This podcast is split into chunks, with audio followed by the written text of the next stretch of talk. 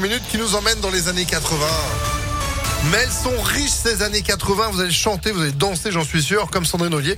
Juste après l'info. Bonjour Sandrine. Bonjour Phil, bonjour à tous. À la une, le plan de résilience présenté cet après-midi par le gouvernement. Pas de quoi qu'il en coûte, mais des aides ciblées pour soutenir les entreprises les plus touchées par l'inflation. Une hausse des prix qui met en grande difficulté notamment les transporteurs, les pêcheurs ou encore les métiers du BTP.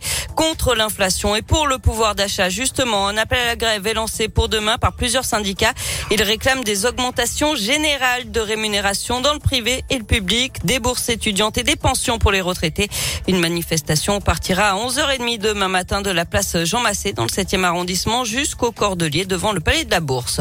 L'actualité, c'est aussi l'épidémie de Covid et des chiffres qui repartent à la hausse. Plus de 116 000 nouveaux cas en 24 heures. Malgré tout, le gouvernement défonce sa stratégie de lever des restrictions. Ce matin, Olivier Véran maintient avoir pris la bonne décision. Il assure qu'il n'y a pas de risque de saturation des hôpitaux. D'après le ministre de la Santé, le, rebond épidémique risque de se poursuivre pendant 10 à 15 jours avec un pic à 120 voire 150 000 contaminations par jour avant une décroissance. Une série de cambriolages dans l'ouest lyonnais enfin élucidés. Trois hommes ont été mis en examen lundi pour vol organisé le progrès. L'enquête avait débuté en janvier après des vols à Dardilly. Ils avaient été arrêtés en flagrant délit. Une information judiciaire a été ouverte pour rechercher d'autres victimes.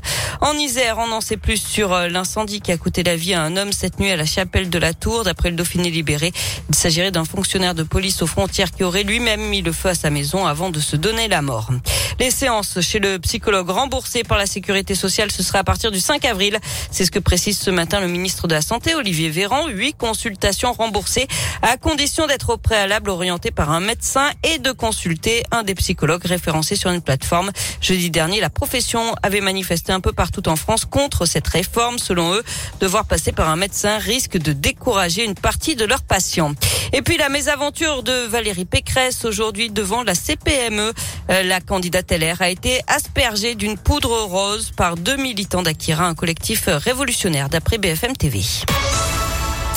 Direction les salles obscures pour terminer ce journal avec la sortie aujourd'hui au cinéma du film Notre-Dame brûle. Le long métrage de Jean-Jacques Hano euh, revient sur l'incendie de la cathédrale Notre-Dame le 15 avril 2019. Il suit euh, le combat des pompiers de Paris qui ce jour-là ont permis de sauver l'édifice. Parmi les acteurs, un lyonnais, Bilal euh, Sakri, qui joue le rôle de l'adjudant Ibrahim à 26 ans, celui qu'on a vu à la télé, notamment dans le biopic sur Grégory Le Marchal et dans la série Peur sur le lac sur TF1, faisait ses premiers au cinéma et en plus sous la direction euh, de l'un des plus grands cinéastes. Bilal a encore des, des étoiles dans les yeux lorsqu'il évoque le tournage. C'était incroyable. Vraiment, si je peux pas dire autrement, bosser avec Jean-Jacques Hano, c'était une chance. Je l'ai compris que c'était une chance quand je l'ai dit aux gens, en fait. C'est quand même un très grand honneur de pouvoir bosser là-dessus. Et, et c'est vrai que j'étais, j'appréhendais énormément parce que je me suis dit, je suis très jeune, finalement. Je découvre ce milieu-là encore. Et le fait d'arriver face à un monument du cinéma, je me suis vraiment senti petit. Et il m'a vraiment mis à l'aise. Il a pris le temps de nous expliquer. C'était dur de trouver sa place au début, mais au final, ça l'a vraiment bien fait. Donc je me suis beaucoup renseigné en interne parce que j'ai des amis pompiers, heureusement. Ça m'a beaucoup aidé. Je me suis préparé physiquement aussi. Fallait un peu tenir la route en tant que pompier.